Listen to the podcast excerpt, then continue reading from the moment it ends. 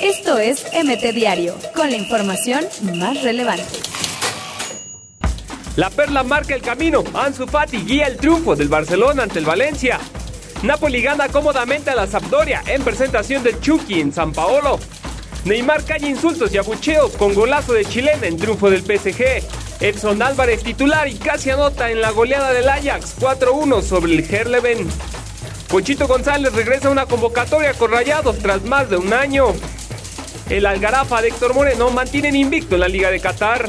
Con HH en la banca, el Atlético de Madrid perdió el invicto ante la Real Sociedad. Lozano es un jugador formidable. Carlo Ancelotti elogió al ariete mexicano. Con dos descargas, el Rayo acabó con el invicto de 20 partidos como local de Rayados. Abucheo sonoro a Tomás Boy en el clásico tapatío. Afición de Rayados pide la salida de Diego Alonso tras la derrota ante el Necaxa.